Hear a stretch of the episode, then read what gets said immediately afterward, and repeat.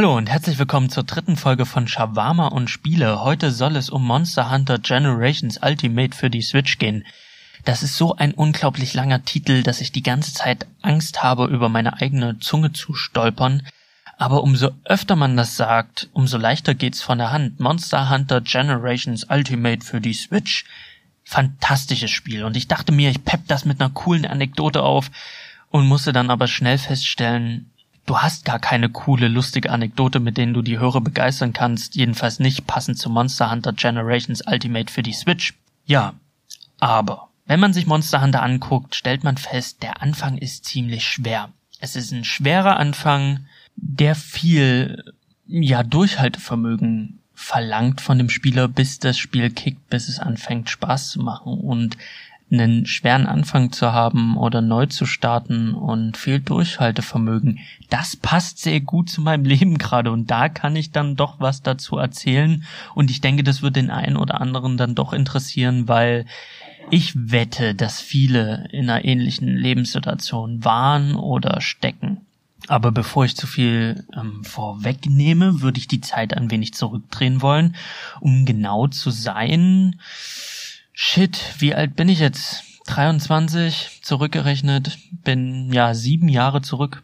Sieben Jahre zurück habe ich gerade meinen Realschulabschluss gemacht und ich war 16 und ich hatte überhaupt gar keine Ahnung, was ich mit meinem Leben anfangen soll. Also so eine Berufung, äh, Fehlanzeige, da hatte ich überhaupt gar keinen Berufswunsch und auch überhaupt gar keinen Plan, was soll das jetzt alles und ich denke, das geht ganz vielen so, dass sie dann erstmal aufgeschmissen sind und so ein bisschen so, hm, ja, was mache ich jetzt eigentlich mit meinem Leben?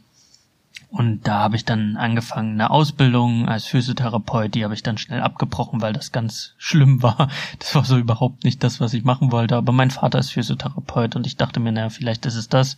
Dann habe ich eine FSJ angefangen und habe dann festgestellt, dass so ähm, Pflege und Betreuung, dass mir das liegt, dass mir das ein Stück weit Spaß macht und dachte mir dann einfach, okay, vielleicht ist genau das meine Berufung und meine Bestimmung.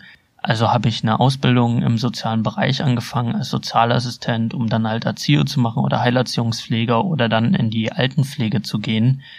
Und habe dann in verschiedenen Bereichen ein Praktikum absolvieren müssen. Und ja, hab gedacht, das ist es jetzt. Ich bleibe in der Pflege oder mache einen Erzieher oder mache irgendwas Soziales. Und das ist dann halt einfach mein Job das ist dann halt einfach das, womit ich dann am Ende Geld verdiene. Ja, ich hatte mich so mehr oder weniger damit abgefunden, okay, das ist jetzt so mein Job, das ist so mein Weg, den ich gehe und ja, Ende Gelände. Und ich habe auch nicht so wirklich darüber nachgedacht, bis ich dann mein Praktikum in der Altenpflege gemacht habe und das erste Mal in den Kontakt kam mit dem Tod. Also Altenpflege, das wird einem vorher schon gesagt, da kommt man früher oder später in Kontakt mit dem Tod oder hat mit dem Tod zu tun ich denke, das ist auch jetzt kein Geheimnis oder irgendwas, wo man ein großes Tabu drum machen sollte. In der Altenpflege sterben Menschen. Das ist der Lauf der Dinge. Menschen werden alt, Menschen sterben. Das ist halt einfach leider so. Da muss man jetzt nicht so krass das Geheimnis draus machen. Und ich hatte da einen Moment, der war ganz eigenartig. Äh, und ich glaube, diesen Moment ähm, werde ich nie vergessen. Ich hatte eine Klientin, da hat man schon gemerkt, es geht so langsam zu Ende und sie hat es auch gemerkt und sie hatte ja, sie war geistig nicht mehr ganz auf der Höhe, aber sie wollte halt auch nicht alleine sein. Also wenn jemand bei ihr am Bett stand, dann hat sie halt nach der Hand gegriffen und die ganz festgehalten und wollte halt einfach, will halt, wollte halt einfach nicht alleine sein. Sie hatte einfach Angst, das hat man gemerkt. Und das wurde natürlich dann im Team diskutiert und ich habe dann halt mich dazu entschieden oder mit Absprache mit meinen Vorgesetzten durfte ich mich dann dort an das Bett setzen und einfach für die Frau da sein. Also hieß nichts anderes, als neben ihr zu sitzen und die Hand zu halten. Und meine Vorgesetzten haben gesagt, also wir können dich als Praktikant jetzt hier abstellen. Wir haben zu viel zu tun, um das zu machen. Für uns ist es in Ordnung, wenn es für dich in Ordnung ist und wenn es dich psychisch jetzt nicht belastet.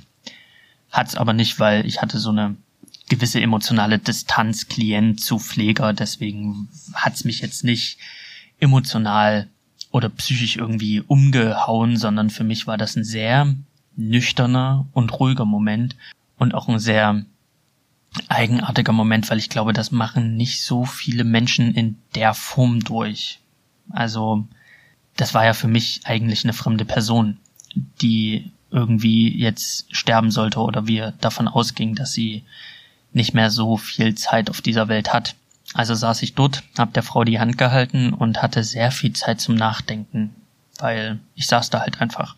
Und das hört sich alles mega dramatisch an, aber runtergebrochen saß ich halt einfach nur auf dem Stuhl, hab der Frau die Hand gehalten und mehr war da halt auch nicht. Das hört sich alles so mega krass nach äh, dramatischem Spielfilm an. Das war es alles nicht, also so darf man sich das auch nicht vorstellen, sondern ich saß da auf meinem Stuhl und war für diese Frau da und hatte Zeit zum Nachdenken.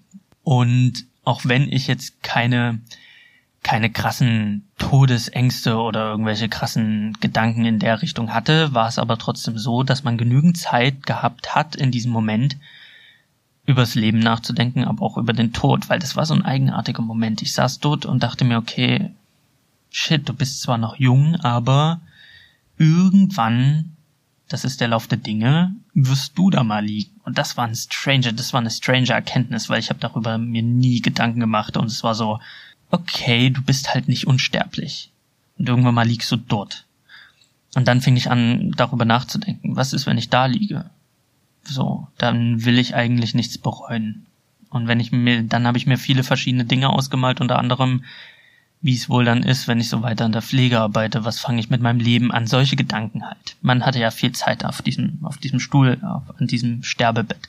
Und da hatte ich dann die Erkenntnis, dass ich mir gesagt habe, nee, du willst nicht in die Pflege. Du willst auch kein Kindergärtner werden und du willst auch nicht, du willst auch nicht Heilerziehungspfleger machen. Du willst auch nicht im sozialen Bereich versauern für ein Scheißgehalt, dir den Rücken krumm schuften und am Ende, wenn du dann selber in dem Bette liegst, dir denken, scheiße, hättest du mal. Und ich hatte immer so ein bisschen, ja, so einen kleinen Traum, oder habe immer gedacht, ah, das wäre ganz cool, wenn ich das machen würde.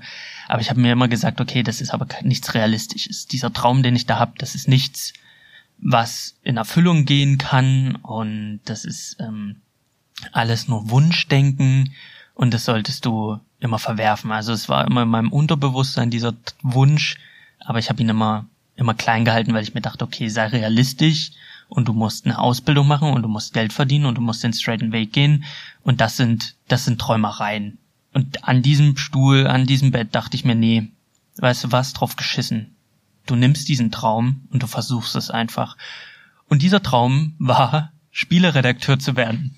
Ja, ich wollte Spieleredakteur werden. Da war ich 18 und dachte mir, let's go. Ich habe dann meine Ausbildung zu Ende gemacht und habe mir gedacht, okay, du musst deine Ausbildung zu Ende machen. Falls irgendwas schief geht, brauchst du halt ähm, eine Rückendeckung. Also du brauchst einen Plan B. Also falls irgendwas schief geht, kannst du immer wieder zurück zur Pflege. Das habe ich mir gedacht. Deswegen habe ich meine Ausbildung zu Ende gemacht und habe dann am Ende meiner Ausbildung angefangen, für eine kleine, ja, für eine kleine unbekannte Online-Seite zu schreiben, so meine erste Review äh, zu veröffentlichen. Ja, da war ich glaube sogar schon älter, da war ich 19 oder 20 und habe da Bloodborne Review geschrieben, die veröffentlicht und über Batman Arkham Knight und ich war da nur sehr sehr kurz und habe da einfach ganz stolz dann halt ähm, meine Online Artikel geschrieben und meine ersten zaghaften, laienhaften Schritte getan und nebenbei meine Ausbildung beendet. Und dann war ich an einem Punkt, wo ich gedacht habe, okay, du machst jetzt keine Ausbildung im sozialen Bereich, sondern du bewirbst dich halt an bei Spieleredaktionen, die du so kennst und genau das habe ich gemacht und habe von einigen auch ähm, eine Antwort bekommen, die aber dann geschrieben haben, hey, wir würden dich gerne als Praktikant nehmen, wir finden deinen Artikel cool oder wir finden deine Bewerbung ziemlich cool, wir würden dich gerne nehmen, wenn du Praktika also wenn du Student wärst. Also wir nehmen nur Studenten, Praktikanten, Studenten, Praktikanten nehmen wir nur. Und da dachte ich mir, okay, ich hab, ich bin, ich bin Realschüler mit einer Ausbildung im sozialen Bereich, ähm, geht das auch? Und die waren so, nee, du musst schon Student sein. Wir nehmen nur Studenten. Und ich habe dann so drei Absagen gekriegt von wegen, wir würden dich gern nehmen als Praktikant, weil das ist so der Weg, Praktikum, Volontariat und dann hast du halt irgendwie so ein bisschen die Chance. Wir würden dich nehmen, aber nur wenn du Student bist. Und ich dachte mir so, fuck, okay, wieso? Ja, weil 2015 kam der Mindestlohn, also das Mindestlohngesetz und das betraf dann halt auch Praktikanten und ähm, so ein Praktikant wird nach drei Monaten sehr, sehr teuer für so eine Redaktion. Nicht nur im Spielebereich, sondern auch in anderen Medienbereichen.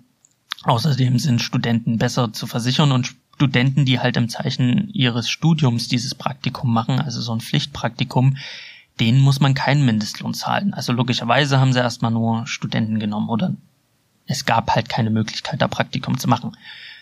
Also dachte ich mir, okay, du hast es wenigstens versucht. Du hast ein gutes Feedback bekommen, die würden dich grundsätzlich nehmen, wenn du Student wärst, aber du hast kein Abitur, also ähm, at least you tried. So, das war mein Gedanke und dann war ich schon drauf und dran, wieder zurück in den sozialen Bereich zu gehen.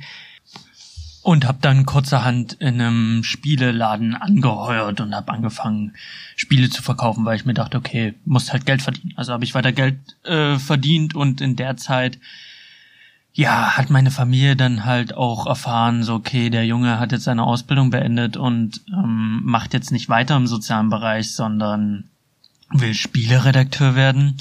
Da gingen natürlich ganz viele Fragezeichen hoch bei meiner Familie. Die waren ein bisschen verwirrt, kam so out of nowhere, niemand wusste so richtig, okay, hat er sich das ordentlich überlegt oder was tut er jetzt überhaupt und was soll das Ganze und ist er jetzt verrückt geworden? Natürlich, meine Familie hat mich lieb, also ich gehe mal davon aus und sie unterstützt mich auch, aber in dem Moment haben sie sich, glaube ich, Sorgen gemacht, dass ich halt ja meine Karriere wegwerfe oder die falschen Entscheidungen treffe und dann am Ende irgendwie rumeier und ähm, finanziell dann nicht wirklich abgesichert bin und und und. Und während ich dann in dem Laden gearbeitet habe und Spiele verkauft habe, habe ich immer gemerkt, okay, das ist aber nicht wirklich das. Es ist cool, mit Videospielen zu tun zu haben auf Arbeit, aber es ist nicht wirklich das Ende der Reise und das ist auch nicht ähm, das Ende aller Dinge. Das war für mich äh, von Anfang an klar. Ich wusste aber jetzt nicht so wirklich, wie ich ja, wie ich mein Ziel erreiche oder wie ich meinem Ziel näher komme. Und während ich darüber nachgedacht habe, war meine damalige Freundin die ganze Zeit neben mir und meinte so, es liegt doch auf der Hand, was du machen musst. Du musst dein Abi nachholen und anfangen zu studieren und dann hast du die Möglichkeit, ein Praktikum zu kriegen. Und da habe ich gesagt, ich fange doch nicht nur wegen dem Praktikum an zu studieren. Und da hat sie gesagt, nee, aber du kannst ja ein Fachabitur machen, um dich weiterzubilden und dann kannst du studieren und dann hast du so viele Perspektiven, so viele neue Perspektiven. Habe ich gesagt, ja, das klingt ja alles gut und schön, aber wie soll ich mit einer Realschul 4 in Mathe ein Fachabi bekommen? ich kack doch völlig ab. Das ist doch, das ist für mich ein Ziel, das nicht zu erreichen ist und vielleicht sollte ich meine vermeintliche Schnapsidee und mein Ziel wieder verwerfen. Ja, und nachdem meine Freundin sich schon mehr oder weniger den Mund fusselig geredet hat und ich einfach eine Entscheidung treffen musste und Shia LeBeouf mir gesagt hat, Salim, just do it, habe ich gesagt, okay, alles klar. Alles klar, ich mach's jetzt ich werde es jetzt tun. Hab meine Koffer gepackt und bin von Dresden nach Köln gezogen und habe einen Fachabitur-Crashkurs gemacht. Also so würde ich das bezeichnen. Anstatt zwei Jahre Fachabi nur neun Monate Fachabi und habe mich wieder hingesetzt und mit 22 saß ich dann wieder in der Schule und dachte mir, okay, Deutsch, Mathe, Englisch hattest du irgendwann mal gehabt. Das wird schon schief gehen. ja, die erste Mathestunde kriegen wir einen Zettel mit den Basics in der Hand. Die Mathelehrerin war so, okay, das sind die Basics, die müsst ihr bringen, damit, äh, damit ihr das hier schafft. Und ich gucke auf den Zettel und bin so, okay, Leute, ähm, kurze Frage, Dezimalzahlen? Gibt's das jetzt wirklich? Hat sie sich vertippt? Dezimalzahlen? Dezimalzahlen, also anyone? Weiß irgendjemand, was Dezimalzahlen sind. Das Schöne an der Klasse war, die waren alle in meinem Alter oder älter. Also ich dachte mir, okay, ich bin nicht der einzige Hänger. Anscheinend gibt's hier noch mehr Erwachsene, die äh, ihre Schulbildung aufpäppeln wollen. Aber dieser Mathe-Dämpfer, das war schon so, okay, fuck Du hast seit sechs Jahren keine reguläre Schule mehr besucht. Deutsch, Mathe, Englisch, Bio und was es da nicht alles gibt, das wird, das wird eine ganz schöne Wucht. Und ich habe neun Monate lang ganz schön kämpfen müssen. Ich habe jeden Tag gelernt, immer eine Stunde. Entweder ich habe mir YouTube-Videos zur Wiederholung angeguckt, also um die Basics reinzukriegen, oder YouTube-Videos ähm, reingezogen, um ja den Lernstoff reinzuprügeln und ich habe neun Jahr, also neun Monate lang geschwitzt und gekämpft und gekämpft und tatsächlich, ich habe jetzt im Sommer mein Fachabitur bekommen mit 1,4. Darauf bin ich auch sehr stolz, weil ich mir sage, okay, ich habe zwar einen scheiß Realschulabschluss, aber mein Fachabitur, das lässt sich sehen. So ohne drei, vier, fünf und sechsen drauf ist das eigentlich ganz nett. Und bin ich insofern sehr stolz drauf, weil es ist A hart erkämpft gewesen und B weiß ich, wie unangenehm es ist, sich zu bewerben, egal wo, mit so einem Realschulabschluss, der echt scheiße aussieht. Weil ich mir immer wieder dachte, okay, eine 3 in Englisch spiegelt nicht dein Englischwissen wieder und eine 4 in Mathe ist äh, ganz schön peinlich. Und jetzt habe ich ein Fachabitur, wo ich mich nicht schämen brauche und wo ich mich nicht verstecken brauche, sondern im Gegenteil, damit bewirbt man sich einfach gerne. Aber es war ein sehr, sehr harter Kampf und ich bin meinem Ziel ein Stück näher gekommen. Und in meinem Fachabitur hatte ich auch eine Deutschlehrerin, der habe ich zwei Artikel abgeben müssen im Bereich materialgestütztes Schreiben. Und die waren sehr politisch. Also ich habe mich zu ähm, ja, Terroranschlägen ähm, geäußert und halt mal zu Fairtrade. Und nach diesen zwei Artikeln ist sie zu mir gekommen und hat gesagt, Salim, was wollen Sie mit Ihrem Fachabitur eigentlich machen? Und da habe ich gesagt, na eigentlich Spieleredakteur werden. Das ist so der Traum, das Ziel. Und da hat sie gesagt, und wie wär's mit richtigem Journalismus? Uh, da habe ich sie angeguckt, habe gesagt, also das ist ja, also richtiger Journalismus, das ist ja wirklich was, was Ernsthaftes und ich glaube nicht, dass ich dafür bereit bin oder dem gewachsen bin. Und da hat sie mir meine Arbeiten wiedergegeben und hat gesagt, denken Sie mal darüber nach. Und da hatte ich auch wieder so ein einschneidiges Erlebnis, wo ich dann entschieden habe, okay, vielleicht sollte ich mich auf den Spieleredakteur nicht so versteifen und einfach mal gucken, was gibt's noch in der Medienbranche, was gibt's noch im redaktionellen Bereich. Und ich werde jetzt äh, nächsten Sommer höchstwahrscheinlich Online-Redakteur studieren. Und für das Studium braucht man halt so ein Vorpraktikum, das ist halt ähm, gesetzlich vorgeschrieben. Und ich habe mich dann ganz bewusst dafür entschieden, jetzt nicht irgendwo bei einer Spieleredaktion zu fragen, sondern ähm, bei einer Radioredaktion, weil ich keine Ahnung von Radio habe und mir einfach dachte, hey, das ist sicher interessant und ich da einfach gucken möchte, vielleicht macht mir das auch Spaß. Aber alles in allem bin ich jetzt in einem, an einem Punkt in meinem Leben, wo ich meinem Traumstückchen näher bin und abseits von dieser Traumreise oder diesem Weg zu meinem Traum, abseits davon halt in coolen Bereichen, interessanten und kreativen Bereichen gucken kann und mir viel mehr Türen offen stehen als vorher.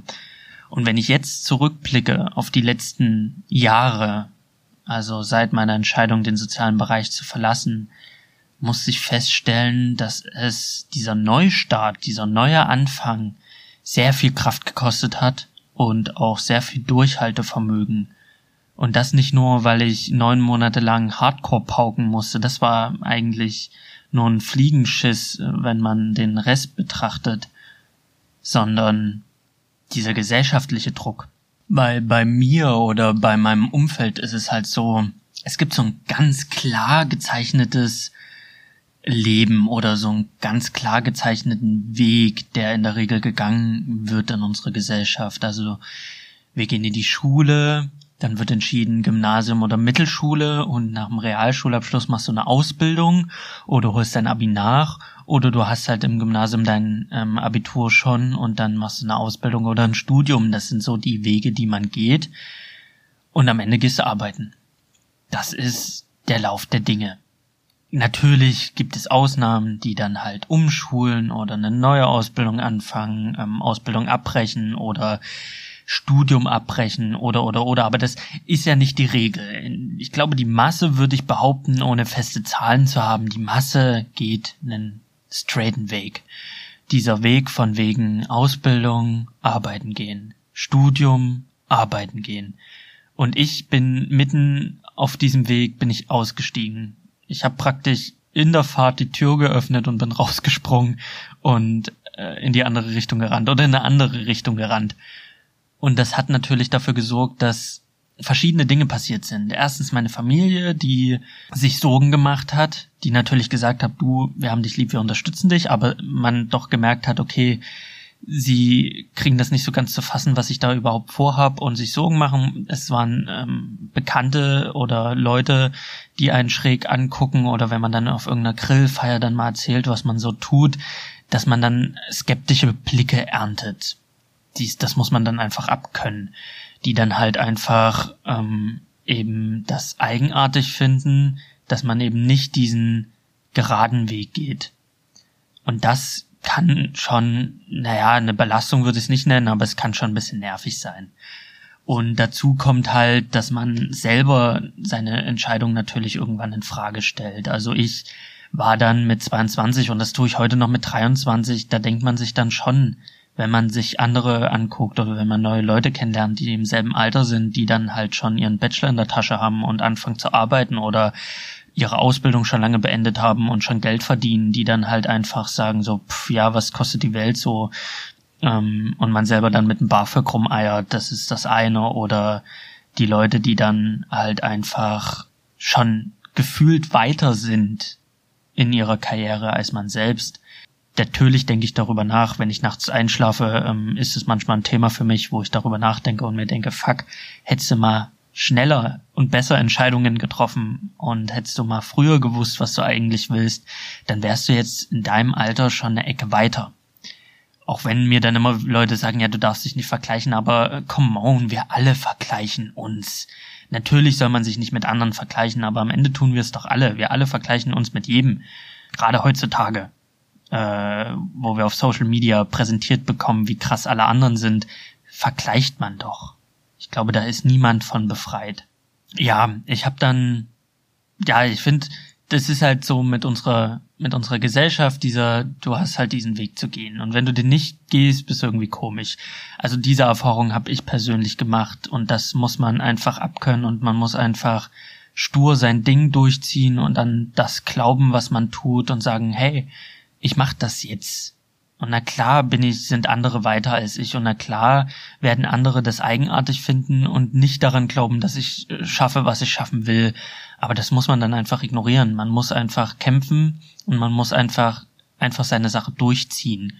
Und zwar ehrgeizig und ernsthaft durchziehen. Und ich sage immer für mich, ähm, ich möchte, ich sehe dann halt Leute, die schon eine Ausbildung haben oder die in ihrem Beruf feststecken. Im sozialen Bereich oder in welchen Bereichen auch immer. Ich sehe das auf Social Media, die dann posten die am Sonntag posten die ein Bild auf Fuck, morgen ist Montag. So, ich hasse Montage, hahaha.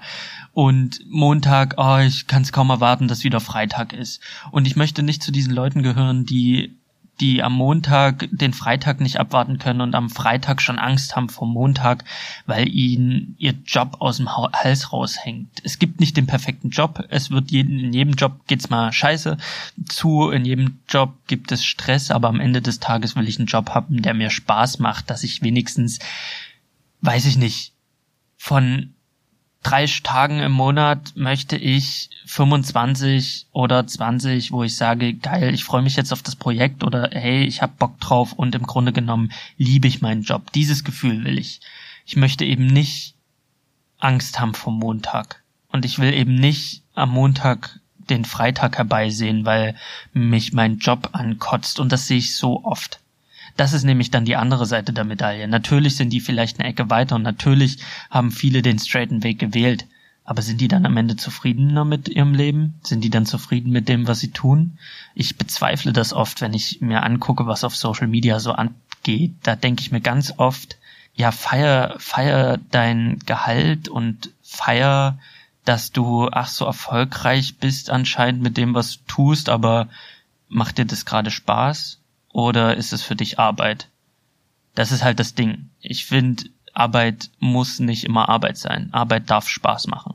Und man darf sich auch gerne was suchen, wo die Arbeit Spaß macht. Und es muss nicht jeder Tag Spaß machen, aber die meiste Zeit des Tages sollte es Spaß machen. Und ich will, ich will nachts einschlafen mit dem Gedanken, ich habe die richtige Entscheidung getroffen.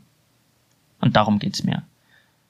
Und natürlich dieses, während der Fahrt rausspringen und eine andere Entscheidung treffen oder einen anderen Weg gehen.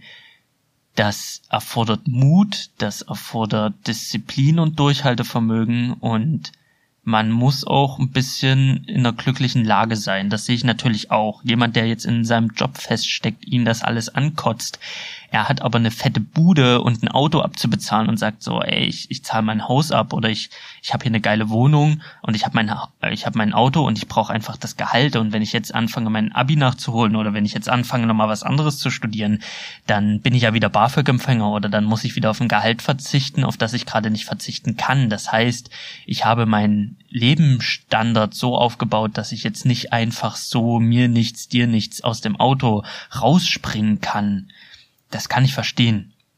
Also ich will jetzt hier gar nicht den Appell rausrufen, Leute, wechselt alle euren Job und macht, was ihr wollt. Das, ich verstehe Leute, die sagen, ähm, natürlich kotzt mich das an, aber ich werde gut bezahlt und pff, ist mir scheißegal.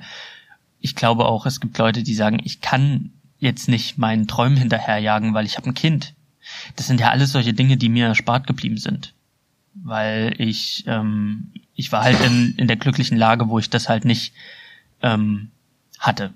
So, oder ich bin in der glücklichen Lage, wo ich so frei bin, dass ich am Ende des Tages nur mir selber, dass ich nur mich selber im Spiegel betrachten muss und mir selber Rechenschaft ablegen muss, aber niemand anderem. Ich komme nicht nach Hause und muss irgendeinem Kind oder einer Partnerin in die Augen gucken und der irgendwie was erklären, sondern am Ende des Tages muss ich nur mit mir selber klarkommen. Das ist ein großer Vorteil, wenn man irgendwie sich umorientiert oder irgendwelchen Träumen hinterherjagt, wenn man ähm, nur verantwortlich ist für einen selbst, dann ist das wesentlich einfacher. Also ich kann jeden nachvollziehen, der sagt, ja, schön für dich, Salim, dass du jetzt deinen Träumen hinterherjagst, aber meine Lebenssituation lässt das nicht zu.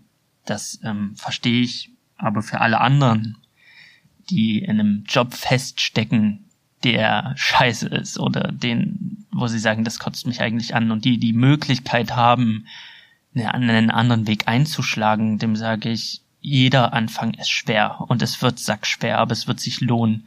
Und besser du steigst jetzt aus als später. Weil wenn wir ehrlich sind, wenn wir uns angucken, wie unser Rentensystem an, aussieht, dann werden wir arbeiten, bis wir umfallen. Und dann sollten wir uns einen Job suchen, der Spaß macht. Und meine Regel ist, Hauptsache, du hast was in der Hinterhand, aber ansonsten go for it. Geh einen schrägen Weg. Und wenn andere denken, du bist deswegen Hänger oder irgendwie machst komische Dinge, dann lass sie einfach quatschen. Also, ich sag mir immer, Hauptsache kein Stillstand. Also ich würde jetzt niemals rumharzen und mir sagen, okay, ich, ich ähm, tue jetzt irgendwie ähm, rumharzen und ähm, vor mich hinträumen, sondern schon aktiv sein, Praktikum suchen, Ausbildung suchen, Studium suchen, ähm, irgendwie Hauptsache was machen, also was machen, aber dabei seinen Träumen folgen. Also ich hoffe, ihr versteht, was ich meine. Hauptsache man man tut nicht nichts, weil nichts tun ist, das ist scheiße. Aber wenn man in Bewegung ist, wenn man ähm, was tut, dann sollte man, dann sollte man seinen Träumen hinterherjagen. So mache ich das ja auch gerade. Also ich habe jetzt auch nicht meine Ausbildung beendet im sozialen Bereich und dann alle Viere vor mir gestreckt und gesagt, ich träume jetzt vor mich her, sondern ich habe mir einen Plan zurechtgelegt und bin dem Plan hinterher und ich habe meine Ausbildung im sozialen Bereich auch abgeschlossen, damit ich halt was äh, in der Rückhand habe, weil ich mir sage, okay, wenn alles alles schief geht, wenn morgen der mediale Bereich in Deutschland kaputt geht und brennt und explodiert und nicht mehr existent ist, dann kann ich immer noch in der Pflege. Weil sie so einen Plan B haben, also was in der Hinterhand haben und Hauptsache kein Stillstand, aber ansonsten sollte man immer seinen Träumen folgen und sich da auch nicht äh, von irgendwelchen Leuten reinquatschen lassen. Und wenn du gerade BWL studierst, aber eigentlich Philosophie studieren möchtest und dein Vater aber sagt, was ist denn du mit Philosophie? drauf geschissen. Dann mach, was du willst. So, wenn du ein erwachsener Mensch bist, dann klar, die machen sich Sorgen, die wollen, dass du finanziell abgesichert bist, die wollen ähm, nur das Beste für dich. Aber was ist denn das Beste für dich? So, studier, worauf du Bock hast nicht das, was irgendwie Leute dir empfohlen haben. Weil ja, ich denke mir halt, ich habe da verschiedene Gedanken dazu und am Ende denke ich mir immer, klar, finden das vielleicht andere Leute komisch, was ich tue, oder ähm, klar, es ist manchmal schwer, aber wen juckt's am Ende des Tages? Am Ende des Tages sehe ich halt auch, du könntest morgen vom Bus rennen, dann ist alles vorbei. Du kriegst morgen die, die Krebsdiagnose, dann, dann hast du einen Richtenzapfen. Das sind die wirklich schlimmen Dinge. Und ähm, wieso irgendwas studieren, worauf du keinen Bock hast, wieso einen Tag in einem Job verbringen, der dich ankotzt, wenn morgen das Leben vorbei sein kann. Ich glaube, das verstehe ich unter lebe jeden Tag, als wäre es dein letzter. Das klingt nach einem dummen Facebook-Spruch, aber am Ende ist es genau das, was ich, was ich irgendwie verinnerlicht habe, zu sagen, okay, das ist jetzt gerade so, dass ich noch ein bisschen brauche, bis ich richtig Geld verdienen kann. ich noch ein bisschen brauche, bis meine Karriere richtig durchstartet, weil ich jetzt erstmal ein Studium anfange. Natürlich hänge ich ein bisschen hinterher, natürlich habe ich einen ähm, eigenartigen Weg eingeschlagen und daran ist auch nicht alles cool und nicht alles perfekt, aber es ist wenigstens das, was ich machen möchte. Und ähm, wenn morgen alles vorbei sein kann, kann ich wenigstens mm, mit ruhigem Gewissen die Augen schließen und sagen, okay, ich hab's, ich hab's versucht oder at least I tried oder ich habe wenigstens so gelebt, wie ich leben wollte und bin jetzt nicht irgendwo in der Pflege versauert. Und ich glaube, das ist ganz wichtig. Aller Anfang ist schwer und manchmal braucht man unheimlich viel Durchhaltevermögen, aber es lohnt sich. Man sollte diesen Anfang ähm, riskieren. Man sollte, man sollte, man sollte es einfach tun. Auf alles andere scheißen und einfach einfach loslegen. Und genau das sollte man auch bei Monster Hunter Generations Ultimate für die Switch und damit beginnt auch meine Review. What are those? What are those? What are those? Ja, Monster Hunter ich glaube, die allermeisten, die mit Videospielen irgendwie mal in Kontakt gekommen sind, werden vielleicht von Monster Hunter mal gehört haben. Das ist diese Spielereihe, die es schon seit Jahren gibt und erst für die PSP erschienen ist, später dann ähm, Nintendo exklusiv war, bis dann mit Monster Hunter World auch mal wieder die PlayStation und die Xbox und mittlerweile der PC bedient worden sind. Und für mich war Monster Hunter immer schon interessant. Ich dachte mir, hey, coole, krass designte Monster und an sich hört es sich an wie ein Spiel, was mir echt gefallen könnte. Also werfe ich da mal ein Auge drauf. Ich hatte damals noch ein 3DS und dachte mir, ich hole mir mal Monster Hunter Ultimate 3. Und ich habe es angefangen, ich habe es eine Stunde gespielt und dann habe ich es wieder verkauft. Aber das sollte nicht das letzte Mal gewesen sein, denn ich habe mir für dieselbe Konsole Monster Hunter Ultimate 4, ich glaube, die hießen so 3 und 4 war das, geholt und wieder eine Stunde gespielt und wieder verkauft. Ich weiß auch gar nicht, wieso ich mir die 4 geholt habe. Ich glaube, die war dann am Ende war die runtergesetzt auf 12 Euro. Dann dachte ich mir, ich gebe der Reihe nochmal mit dem neuesten Ableger eine Chance. Dann kam Generations für den 3DS und da war ich raus. Da habe ich gesagt, das ist, ich raff's einfach nicht. Die Leute, die das abfeiern, ich habe keine Ahnung. Ich finde das, ne, es gibt ja keine Story, was für mich jetzt nicht sonderlich tragisch ist. Ich spiele auch ähm, ja Online-Spiele ohne Story. Ich spiele ein Diablo, wo die Story total hanebüchen ist. Also ich mag solche Spiele an sich sehr gerne. Mit dem Monster Hunter bin ich aber nicht warm geworden. Ich habe das einfach nicht gerafft. Wie mache ich jetzt Tränke? Wie funktioniert dies? Wie funktioniert das? Kombination, Rüstungen, die Waffen waren ganz eigenartig. Ich war völlig überfordert und dachte mir, nee, das ist nichts für mich. Dann habe ich auch am Ende mein 3DS verkauft und dann war die die Sache mit Monster Hunter eigentlich gegessen. Und das war zufällig in meiner Fachabiturzeit. Ich hatte dann zwei Wochen Ferien, bevor die großen Prüfungen anfingen und ich wusste, okay, du hast jetzt noch ungefähr drei Wochen zum Spielen. Drei Wochen, wo du halt abends immer mal noch so spielen kannst, wo du neben dem Lernen, dem täglichen Lernen auch irgendwo noch ähm, Zeit einräumen kannst. Sobald die Prüfungsphase beginnt, also die Prüfungsvorbereitungsphase, hast du überhaupt gar keine Zeit mehr. Also das habe ich mir so persönlich gesagt und das war auch am Ende so. Ich habe keine Zeit mehr für Spiele gehabt. Deswegen wusste ich, okay, du hast jetzt nochmal Ferien, du hast jetzt nochmal die Chance, such dir ein Spiel. Es muss jetzt wirklich knallen, es muss ein Spiel sein, was so richtig gut ist. Aber ich hatte äh, zu dem Zeitpunkt eigentlich alles soweit gespielt und wusste dann noch nicht so wirklich, ähm, welches Spiel holst du jetzt nach. Und da ist auch Monster Hunter World erschienen für die PS4 und das sah, das sah fantastisch aus und viele haben gesagt, das ist viel einsteigerfreundlicher. Und ich musste die ganze Zeit an diese 3DS-Teile denken und dachte mir, naja, machst du es jetzt? Weil A kostet das einen Haufen Geld oder ne, als Schüler, BAföG, Fachabitur ähm, ist es dann schon eine Überlegung wert. Und ist es das Spiel, das letzte Spiel vor deinen Fachabiturprüfungen, was du gespielt haben möchtest? Das waren so meine Überlegungen, die ich getätigt habe und dachte mir dann, doch, das hat solche guten Bewertungen. Du, du versuchst es jetzt einfach nochmal.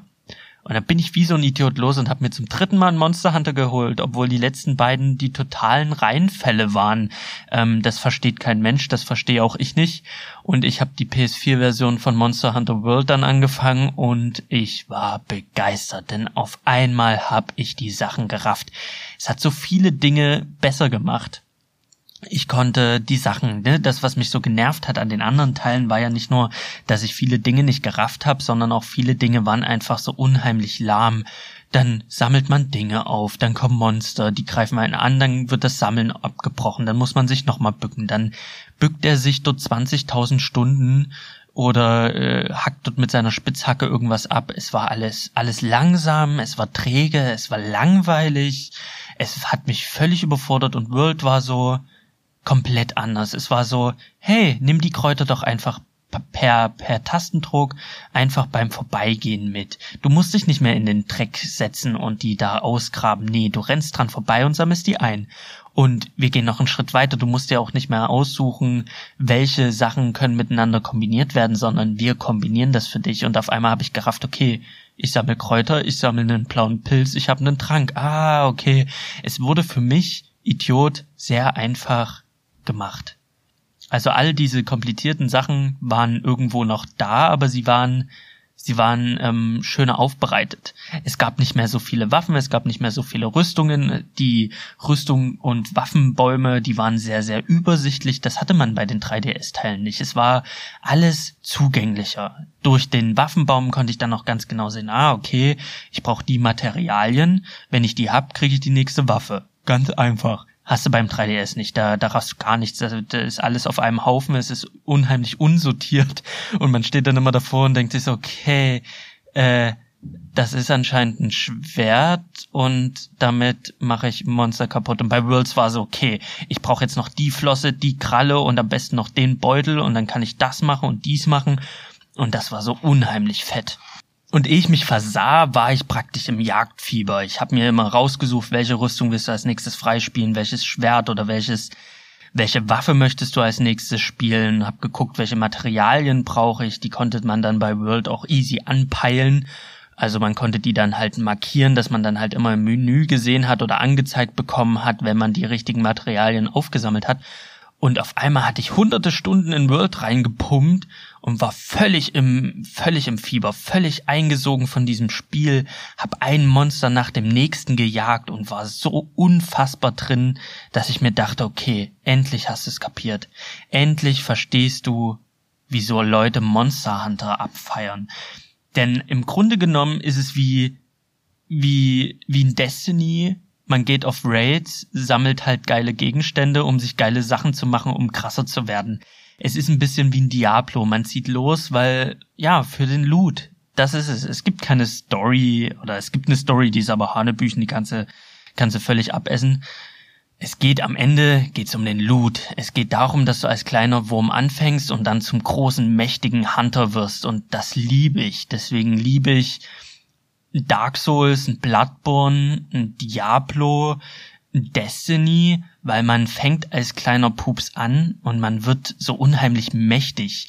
Und dieser Grind, das sind so perfekte Spiele für mich. Die spiele ich, höre nebenbei einen Podcast und ehe ich mich versehe, habe ich dreistellige Stundenzahlen drinne, weil ich völlig versackt bin in diesem Spiel.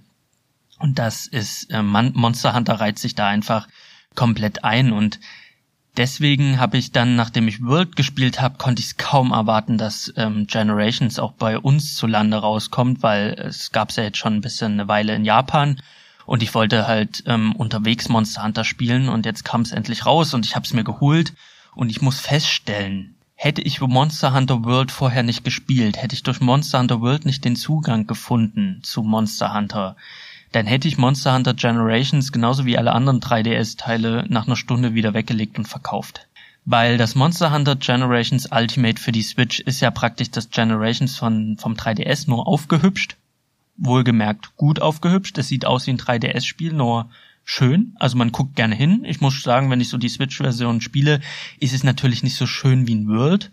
Also Monster Hunter World, die PS4 zaubert dir da eine wunderschöne Landschaft äh, vor die Nase. Das hast du bei dem Switch-Spiel nicht, aber trotzdem hat es seinen eigenen Charme. Also ich breche mir jetzt nicht die Augen, das auf gar keinen Fall. Im Gegenteil, ich finde, es hat, es hat irgendwie was. Überraschenderweise gefällt mir das sehr gut, wie das aussieht. Aber diese ganzen Vorteile, die World mit sich brachte, die hat das Generations natürlich nicht. Auf einmal hocke ich mich wieder hin, um Honig zu sammeln. Ich nehme das nicht im Vorbeilaufen mit. Auf einmal habe ich wieder keine Übersicht, was Rüstungen und Waffen angeht. Auf einmal ähm, muss ich wieder selbst kombinieren. Aber dadurch, dass ich World gespielt habe, kenne ich ja die Basics. Das heißt, ich weiß bei Generations ganz genau, ich sammle einen blauen Pilz, ich sammle Kräuter und mache mir daraus einen Trank. Und wenn ich Honig dazugebe, habe ich einen äh, Megatrank. Das heißt, diese ganzen Sachen, die ich, die muss ich nicht mehr lernen, weil ich die durch World schon beigebracht bekommen habe. Und das nimmt natürlich sehr, sehr viel weg von dem, von diesem schweren Einstieg. Weil das, die Komplexität des Spiels wurde mir praktisch, da wurde ich im World sehr zaghaft eingeführt und bin jetzt praktisch so weit Monster Hunter Profi in Anführungsstrichen, dass ich diese ganzen Mechaniken halt kenne und weiß, wie das funktioniert. Natürlich ist es blöd, wenn man dann halt äh, sich in Generations ähm, eine Rüstung schmieden möchte oder eine Waffe schmieden möchte, dann muss man sich halt praktisch auf einen Zettel oder auf dem Handy einspeichern, welche Materialien man braucht. Man kann das halt nicht bei World halt so anpinnen, dass man das dann halt angezeigt bekommt. Also so ganz viele Komfortmöglichkeiten hat man bei Generations halt nicht. Also es ist ja praktisch der Nach also der Vorgänger von World. Und World hat sehr, sehr viele Dinge richtig gemacht, die jetzt bei Generations fehlen. Also das ist nicht mehr so zugänglich, aber ich muss sagen, dadurch, dass ich World vorher gespielt habe, ähm, geht mir das trotzdem gut von der Hand. Mehr noch, Generations für die Switch fühlt sich an wie eine Hardcore-Version von World. Es ist alles noch ein bisschen zackiger, alles noch ein bisschen schwerer, aber es ist auch alles ein bisschen mehr. Es gibt mehr Monster, mehr Gebiete, mehr Waffen, mehr Rüstungen, mehr, mehr, mehr, mehr, mehr von dem, was ich an World so geliebt habe, gibt's in Generations mehr. Und all die Sachen, die World besser macht, die bei Generations nerven würden, nerven mich nicht, weil ich mir denke, okay, das ist die Hardcore-Version. World war die Vorbereitung und Generations ist, das ist das wahre Monster Hunter. Hier geht's so richtig zur Sache. Aber das Gefühl ist dasselbe wie bei Worlds. Das, was mich an, an diese Konsole heftet und die mich, die dafür sorgt, dass ich immer und immer wieder dasselbe Monster schlachte und dass ich immer und immer wieder äh, Quests erfülle, ist einfach dasselbe Prinzip wie bei Worlds. Man spielt, man kommt zu einem Monster und das Monster ist unheimlich stark und man denkt sich, wie soll ich dieses Monster irgendwann mal farmen? Wie soll ich dieses Monster irgendwann mal down kriegen? Das ist viel zu heftig. Und dann guckt man sich an, okay, welche Schwächen hat das? Wie, wie gehe ich am besten vor? Was sollte ich für eine Rüstung einpacken? Welche Materialien brauche ich? Man macht sich so einen Plan vorher und dann geht man in die, in das Gebiet rein und dann, ähm, legt man das Monster oder halt nicht oder man merkt halt so, okay, ich brauche jetzt noch die Waffe und für die Waffe muss ich jetzt noch das Monster farmen und wenn man dann immer wieder dasselbe Monster tötet, um sich dann das passende Schwert zu schmieden, was dann wiederum effektiv ist für das Monster, was man noch nicht geschafft hat. Und dann geht man zurück zu der Quest und dann schafft man das Monster einfach. Das ist ein unheimlicher Sog, der da entwickelt wird. Und dann ist man so im Jagdfieber und man will immer die bessere Rüstung, man will immer noch das bessere Schwert oder die bessere Waffe. Und ehe man sich versieht, hat man hunderte Spielstunden in dieses Spiel gesteckt und ähm, Generations bietet einfach unheimlich viel Content. Und es ist, es ist fantastisch. Es ist einfach genial. Und jeder, der World gespielt hat und nur World gespielt hat und eine Switch zu Hause hat, der sollte jetzt losgehen und sich Generations kaufen. Am Anfang wird er vielleicht Schwierigkeiten haben, am Anfang wird er vielleicht abkotzen, weil die ganzen Verbesserungen, die World mit sich bringt, die nerven vielleicht am Anfang, aber man gewöhnt sich so schnell dran. Und irgendwann mal stören diese ganzen Verbesserungen, die jetzt halt fehlen bei Generations, die stören dann halt auch schon gar nicht mehr. Denn im Kern ist es ein Monster Hunter und im Kern für alle, die jetzt sagen, okay, ich habe Monster Hunter noch nicht angefasst, was ist die Faszination daran? Die Faszination ist so ein bisschen, man, man kämpft gegen ein Monster, man verliert, man geht zurück zu anderen Quests, man peppelt sich auf, man trainiert. Es ist dieses Training, dieses Besserwerden. Man holt sich bessere Rüstung, bessere Waffen, man kehrt zurück zu dem Monster und haut's um. Bei World war das der Anjanat. Der Anjanat, ich habe gegen den gekämpft und dachte mir, boah, Halleluja, der ist, der ist heftig. Wobei man sagen muss, der Anjanat, der ist ein Pupsgesicht im Vergleich zu den anderen Monstern, die man in World dann noch legt. Aber den Anjanat, da dachte ich mir, nee, der ist echt hart. Und ich habe trainiert, ich habe mir eine bessere Waffe geholt, bin zurückgegangen und dann habe ich ihn vermöbelt. Und irgendwann mal war ich so stark, dass ich den Anjanat einfach einfach gefarmt habe. Und wenn man an diesen Punkt kommt und dann stellt man halt, das ist das Schöne an Monster Hunter, die Monster, die einem Probleme gemacht haben am Anfang von dem Spiel, irgendwann mal machen die einem keine Probleme mehr. Dann lacht man darüber. Ein Anjanat, den habe ich einmal an seinem, an seinem hässlichen Schwanz durch den Dschungel gezerrt und ihn komplett ausgenommen, weil ich seine Materialien brauchte für, für weiß ich nicht mehr was.